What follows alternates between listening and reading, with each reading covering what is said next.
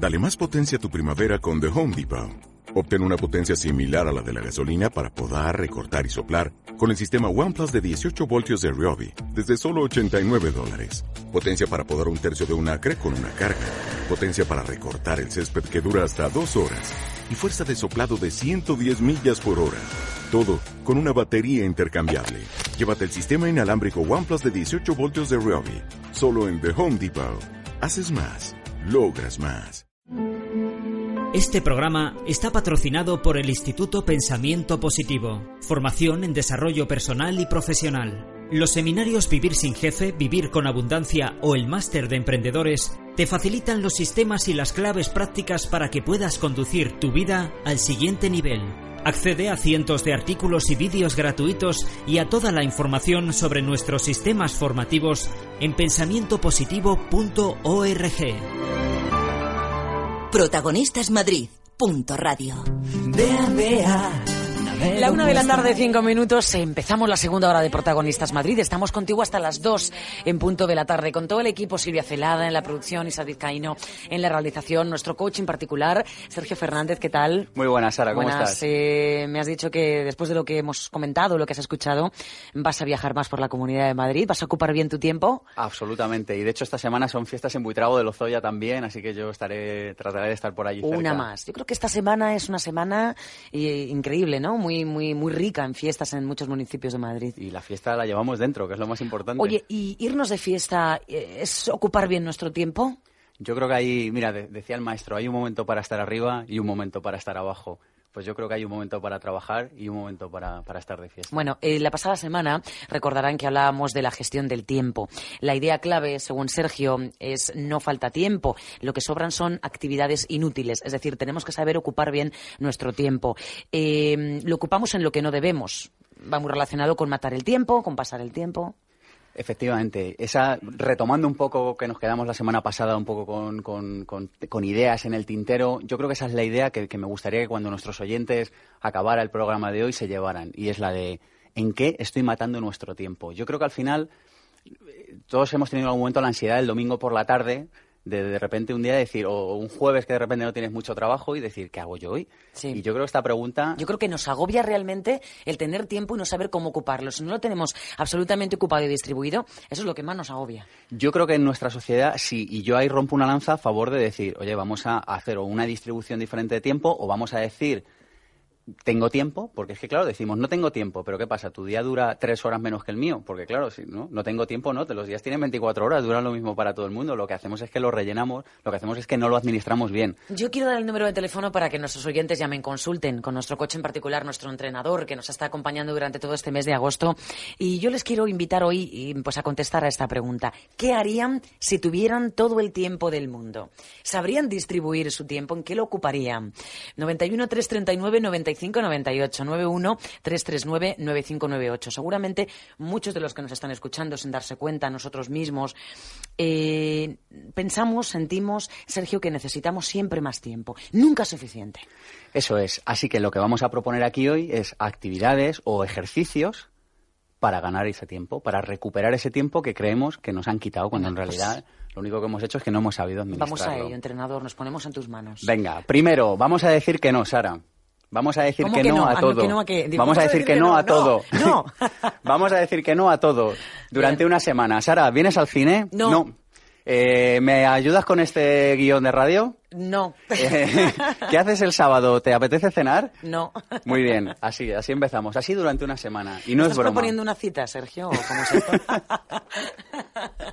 Así, sí. durante una semana. Vamos a decir que no a todo. Esta es la única manera de de, de repente arañar un poco de tiempo por todas partes. Yo creo que el principal problema que tenemos hoy día es que eh, pasamos demasiado tiempo en el trabajo. Muchos estudios dicen que eh, pasar de las 40 horas semanales produce en la persona, en el trabajador, estrés. Eh, ¿Pasamos más tiempo del necesario trabajando? Claro, es que vamos a ver, aquí viene otra pregunta y es, ¿qué harías con ese tiempo que recuperas si dejas de utilizarlo en el trabajo? Y luego, por otra parte, es, ¿sabrías administrarte, sabrías qué hacer con esas horas dentro de tu trabajo? Y yo ahora aquí voy a, a pedir a nuestros oyentes que sean un poco traviesos. Usted tiene una jornada de siete horas, estupendo. Trate de hacer su trabajo en cinco. Le- usted tiene un jefe que le está mirando continuamente la pantalla del ordenador, lo que hace continuamente. Si cualquiera de nosotros es capaz de hacer su trabajo en menos horas. Pero ¿y si tu se- jefe quiere que estés ahí? Necesita verte. que Bueno, pues ahí. estupendo, pero tú puedes estar leyendo el periódico o dedicarte a escribir la novela de tu vida. O, o yo qué sé, o si estás en la calle trabajando, si consigues hacer el número de visitas, de ventas, de repartos, de lo que tengas que hacer en menos tiempo, al final siempre vas a arañar una hora para hacer aquello que tú quieres hacer. Así que esa es la segunda propuesta de hoy. La primera, decir que no. Decir que no durante una semana todo. Vamos a ejercitar el aprender a gestionar la, la- la incertidumbre de- del no tener de repente toda la semana, toda la agenda ocupada. Ocupada. Yo conozco gente, a mí me ha pasado a veces que dices, madre mía. Otra cosa por- que nos agobia mucho también, pues cuando nos llaman amigos que hace mucho tiempo que no vemos, oye, ¿cuándo quedamos? ¿Quedamos este día? ¿Quedamos el otro? Tú andas, pues eso, con el tiempo muy limitado y, y no sabes qué hacer. Si Claro, son que sí, si consumidores, decirles que son no. lo que se llama consumidores de tiempo. No digo los amigos, sino en general todas estas actividades con las que se nos van llenando los pequeños Claro. huecos de la semana.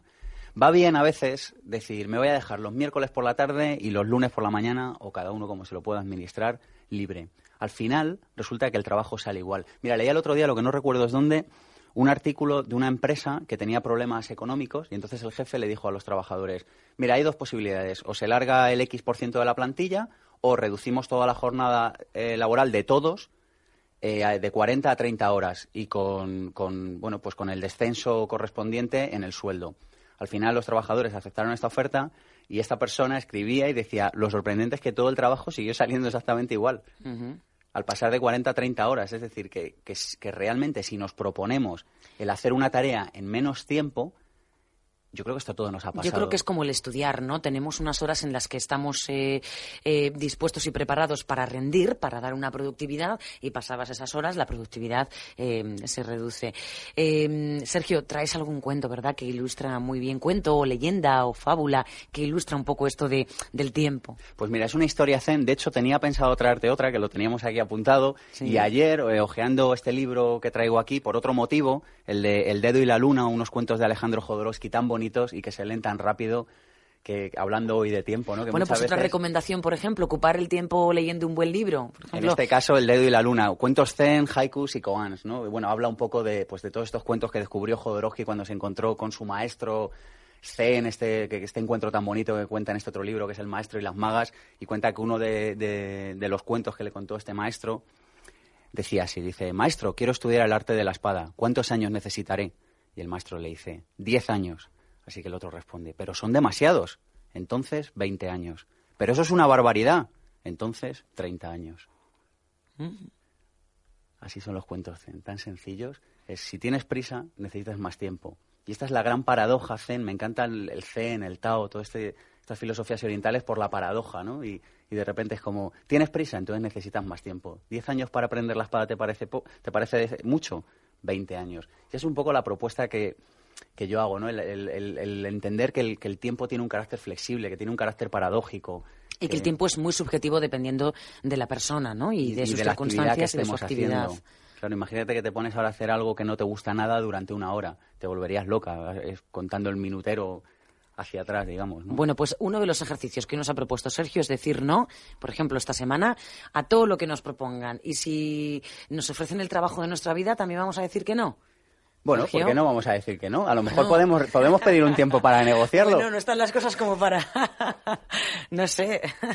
Bueno, las cosas están como uno cree que están, En ¿no? fin, Al final. Bueno, sí, al final, claro, es mucho también, ¿no? De lo que de lo que vendemos y que muchas veces también en ello influyen mucho los medios de comunicación en esa percepción eh, tan subjetiva y tan occidental del tiempo. Más cosas, tomar decisiones en el momento. Tomar decisiones en el momento. A mí me parece otra clave para, para ahorrar tiempo y te cuento el por qué.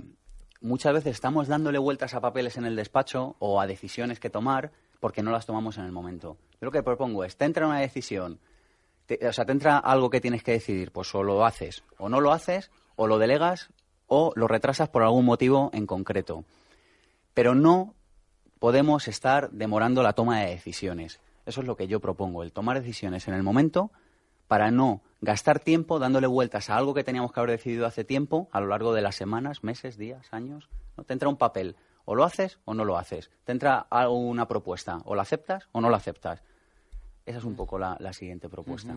Eh, tienes una consulta hoy muy especial. Una compañera eh, que está aquí con nosotros, una compañera que escucha habitualmente tu sección, tu espacio, que le gusta mucho, nuestra compañera Lorena. Lorena, bienvenida. Buenos días. Buenos días. Que te quiere preguntar algo sobre el tiempo. Lorena, tú mm, pasas muchas horas del día trabajando. Yo paso muchas horas del día trabajando y es vocacional, te gusta mucho tu trabajo. me encanta, pero necesito tiempo para hacer otras cosas. Y entonces tú estabas diciendo que bueno, que el tiempo lo podemos sacar siempre cuando nos administremos nosotros, pero no siempre la administración del tiempo depende de uno mismo. Entonces, en mi caso, si paso 10 horas trabajando y dos de camino, una para ir y una para volver, en el tiempo que me queda, que generalmente es de noche, no puedo hacer esas cosas que yo sí quiero hacer. Entonces, ¿qué hago en este caso? Vale, a ver, se me ocurre que podemos arañar tiempo primero dentro de tu horario laboral, de alguna manera. Yo estoy seguro que, hay alguna de las tareas que haces, algunas de, de las gestiones que realizas, algo que lo puedes disminuir de alguna manera, un poco lo que hablábamos hace un momento. ¿No hay alguna tarea que de repente te esté llevando una hora y que imagínate, imagínate que fuera cuestión de vida o muerte. Oye, esta tarea que tú haces y que normalmente te lleva una hora, te tiene que llevar media hora.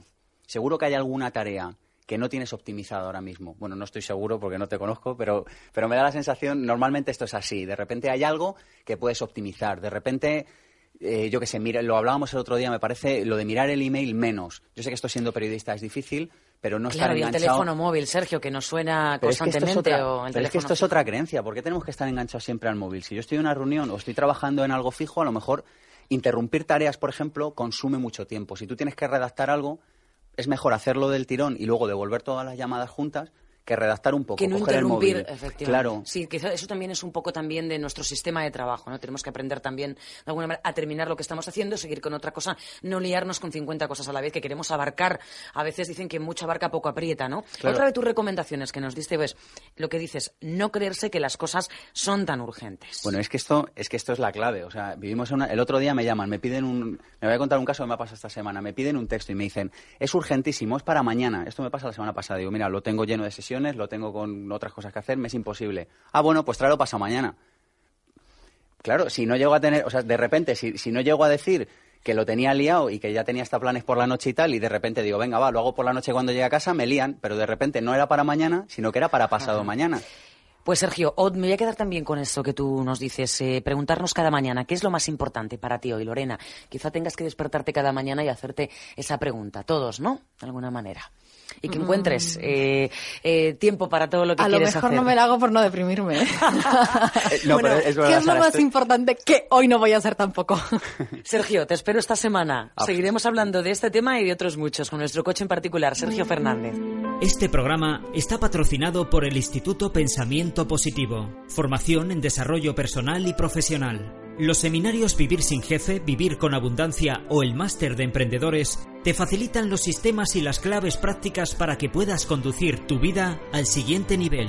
Accede a cientos de artículos y vídeos gratuitos y a toda la información sobre nuestros sistemas formativos en pensamientopositivo.org.